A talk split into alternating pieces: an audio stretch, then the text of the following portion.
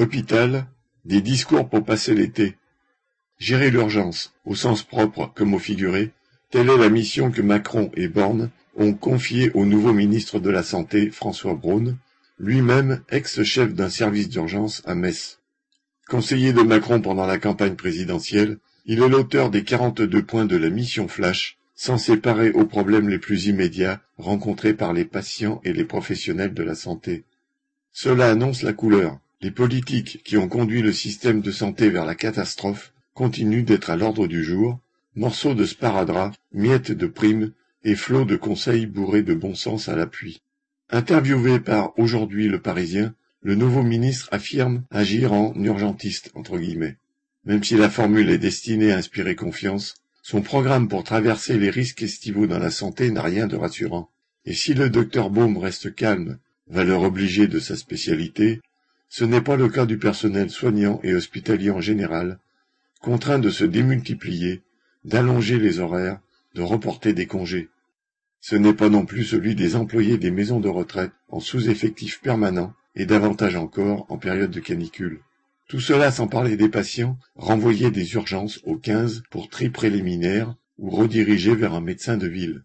Et encore, le scénario peut être plus rapide si les urgences sont fermées la nuit, le week-end, pendant trois semaines ou carrément pendant l'été. Il est long d'en établir la liste complète.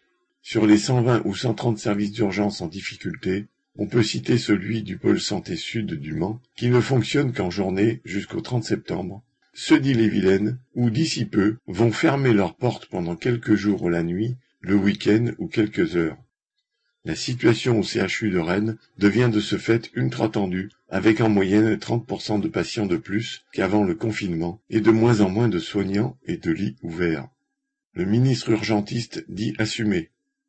Face aux grandes chaleurs récurrentes, au retour du Covid, à l'épuisement du personnel des établissements hospitaliers, le système de santé est prêt, prétend-il. Il a réactivé le numéro vert canicule infoservice. Il a validé le tri des malades à l'entrée des services d'urgence. On a ainsi pu voir, le soir du 14 juillet à Montpellier, pas moins de sept ambulances attendre jusqu'à une heure et demie au sas des urgences du centre hospitalier pour le tri des patients par le 15, puis leur réorientation vers le centre hospitalier. Outre la campagne publicitaire dissuasive sur le thème Les urgences c'est pas automatique, entre guillemets, Braun poursuit le saupoudrage des primes, quasi insultantes, comme celle des infirmiers de bloc opératoire dont le supplément pour heure nocturne passera de 17 centimes à 34 centimes d'euros. Mais entre le 1er juillet et le 30 septembre seulement. Loin de rougir de telles propositions, il choisit de s'en prendre à la dérive de l'intérim, entre guillemets, qu'il considère être celle des soignants qui se font embaucher par des agences pour gagner davantage. Programmer des réunions, dépenser de la salive, faire appel à la médecine de ville sans tenir compte des déserts médicaux, tout ce qui ne coûte rien est détaillé pour éviter de régler le problème de fond. Ce qui urge, c'est l'embauche massive de personnel soignant, hôteliers, ouvriers, administratifs, avec des salaires corrects, en nombre suffisant pour rendre vivables les conditions de travail et de congé, et pour rouvrir les lits fermés depuis des années.